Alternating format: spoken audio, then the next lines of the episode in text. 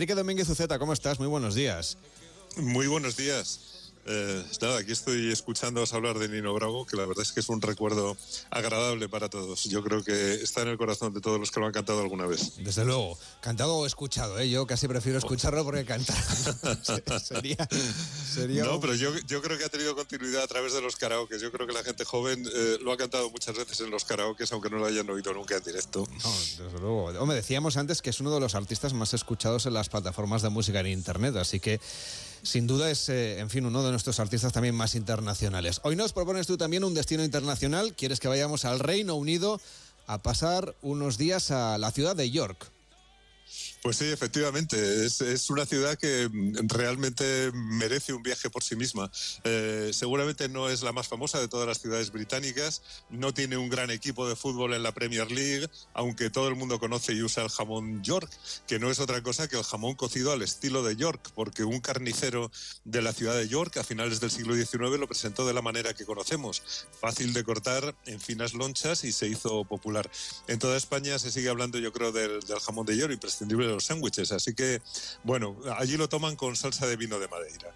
Aunque también encontramos el nombre de York en Nueva York, la americana, que no es su nombre inicial porque la isla de Manhattan pues antes fue holandesa y se llamó Nueva Ámsterdam, luego eh, pasó a manos inglesas y la bautizaron como Nueva York, en honor precisamente del duque de York, perteneciendo ya a la Nueva Inglaterra americana.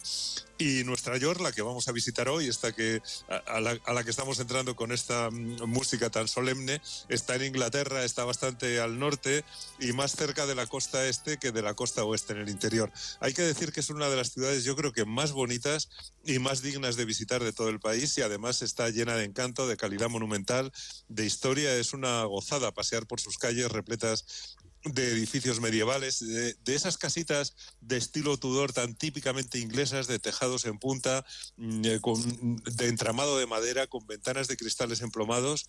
Y mm, la ciudad está llena de elementos de enorme calidad, como la larga muralla sobre la que se puede pasear. Tiene una catedral verdaderamente excepcional, la más grande catedral gótica, dicen, de Europa al norte de los Alpes Así que hay mucho que ver y cómodamente, porque es una ciudad llana, es muy fácil de visitar, ideal para caminar. Si queremos ir a York, Enrique, supongo que lo primero será volar a Manchester o a Liverpool, ¿no? Que debe ser las ciudades mejor conectadas para luego seguir por allí en coche o en autobús.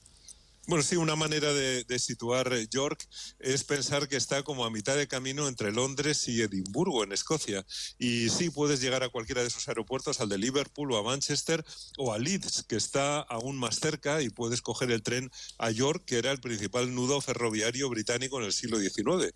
Y por eso tienen allí en York un estupendo museo de los ferrocarriles británicos. Fíjate, Carlas, que lo más bonito de viajar yo creo que es descubrir lugares, descubrir historias que te sorprenden, de las que a lo mejor no eras consciente, aunque las conocieras. Y una de ellas es que York es una ciudad romana.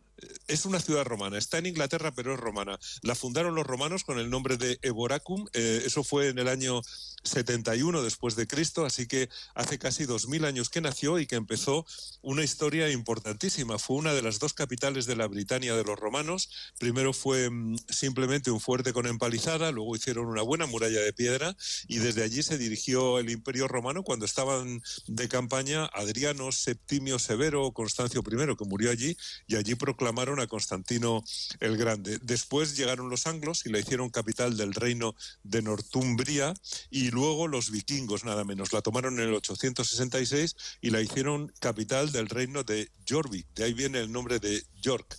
Eh, y lo mejor es que la historia se puede ver y allí se ve, eh, porque York tiene una muralla increíble, es muralla heredera de la romana, cinco kilómetros de longitud que se puede recorrer por su parte alta y verdaderamente es una maravilla. Además es gratuita, puedes subir y bajar por donde quieras y cuanto quieras y yo creo que es la mejor manera de empezar la visita a la ciudad, aunque la muralla la rehicieron los vikingos, luego se hizo la muralla medieval, que es la que se ve ahora, con sus puertas muy bien conservadas, pero en general es una gozada porque es casi, bueno, como estar dentro, dentro, dentro de un juego, de una reproducción, parece una reproducción, pero es auténtica. Es una gozada, sobre todo cuando te acercas mm, eh, pues a esa catedral formidable y la ves rodeada de jardines verdes llenos ahora de árboles en flor, es como una postal de la Inglaterra medieval. Y si la catedral es tan importante, tendremos que entrar a ¿no? No nos la podemos perder, Enrique. No nos la podemos perder, aunque no es barata precisamente, pero la visita merece la pena. Eh, bueno, antes de entrar nos podemos tomar un helado, porque todo el centro está lleno de heladerías con unos helados riquísimos, además de restaurantes y de bares, para tomar una comida ligera sobre la marcha o para probar la rica carne asada que suelen preparar los fines de semana para hacer el brunch. Pero, pero vale la pena entrar en la catedral para ver un templo bellísimo, enorme, del siglo XIII, pero con unas naves descomunales de estilo gótico y con unas vidrieras realmente impresionantes, comparables a las de Chartres en Francia, con una delicadísima talla de piedra en la fachada, en la que, por cierto, hay, hay una figurita más blanca que el resto de la piedra, que es una escultura de la reina Isabel II recientemente fallecida.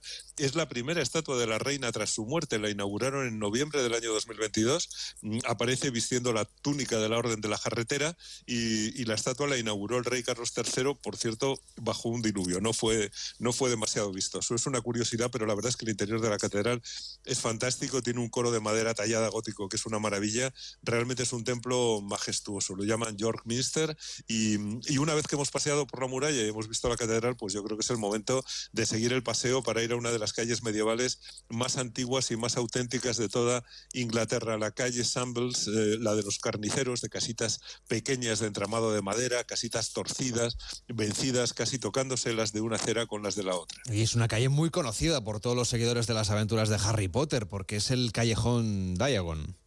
Mm, sí, dicen que, que J.K. Rowling se inspiró en esa calle que parece sacada de un cuento medieval para su callejón Diagon. Eh, debo decir que ha sido quizá mi peor experiencia en York, porque la calle ahora está repleta de tiendas dedicadas a vender objetos y experiencias Harry Potterianas. No puedes caminar porque la calle está ocupada por una cola para entrar mm, a, ver cómo fabrica pócimas un fabricante eh, de pócimas y de ungüentos. Eh, y bueno, están los enérgicos empleados disfrazados de personajes medievales ordenando el tráfico. Y si levantas la vista para ver las casitas preciosas con sus ventanas de cristales emplomados, pues puedes pisar a un niño disfrazado de Harry Potter, que la verdad es que llegan con una ilusión estupenda. Y si te compras un helado junto al parking de escobas, que tiene parking de escobas la calle, dices? pues es sí, sí, tiene un parking de escobas para que la puedan dejar allí los que los que han ido disfrazados incluso con la escoba, pues es muy probable que el helado se lo lleven eh, en la ropa restregada a la multitud entre la que te apiñas. Pero bueno, la verdad es que todo el mundo se hace selfies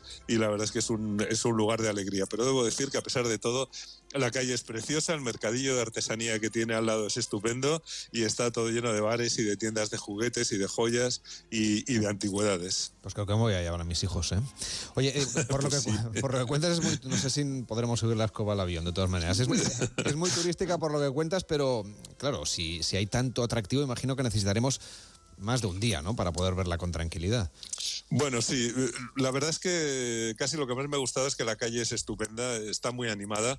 Es también la ciudad turística llena de británicos, el paseo por el casco histórico está muy animado, pero, mm, eh, pero las calles principales eh, están para los turistas. Por ejemplo, ante la catedral hay música en vivo de una calidad impresionante, por cierto. No sé si harán un casting, pero mm, cada cierto tramo hay un grupo de música celta, hay gente cantando música británica de los 60 y los 70, eh, hay solistas de ópera, hay viejos rockeros también tocando en la calle, todo de una enorme calidad y, por supuesto que merece más de un día, sobre todo porque tienes muy buenos museos. Es imprescindible entrar en la catedral y disfrutarla, pero también visitar el Museo Vikingo, que es una maravilla porque, como decíamos, la ciudad fue capital de un reino vikingo y, el museo está precisamente sobre un yacimiento excavado en el que encontraron 250.000 objetos vikingos, de ellos 40.000 utensilios. Y, y, la verdad es que visitando el museo se ven dioramas realistas, es muy interesante. Luego también te puedes asomar al York Castle Museum, al Museo del Castillo de York, que reproduce la historia de York, muy centrado en la época victoriana,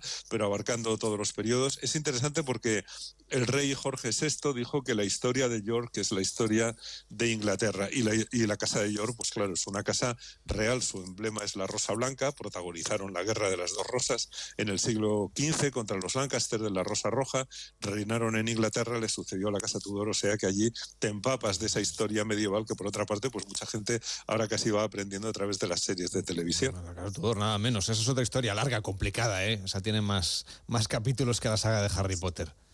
Bueno, sí, así, así es Inglaterra y el Reino Unido, una historia complicada, pero en un país con muchísimo carácter, con mucha personalidad, de los que siempre justifican el viaje, aunque ahora he encontrado el país un poco alicaído y tristón. Yo creo que el Brexit les ha hecho eh, mucho daño y eso se nota en la calle, pero York es una ciudad turística con casi todo el turismo local británico muy animada, donde esa Inglaterra medieval, gótica, de cuento, de leyenda romántica, pues se expresa en edificios preciosos y en un casco histórico muy bien conservado. Y por cierto, vamos a finalizar con una recomendación. Yo creo que hay que tener un momento para sentarse al aire libre en un jardín frente a la Catedral de York, en el Grace Court, eh, que es un bar de champán con vistas a la catedral y acceso directo desde la muralla. Yo lo he colgado en, en, Instagram porque realmente es un sitio delicioso. Te sientas allí en el jardín, te, te, pones a beber champán. Si tienes un día de sol como, como el de la fotografía, pues realmente es maravilloso.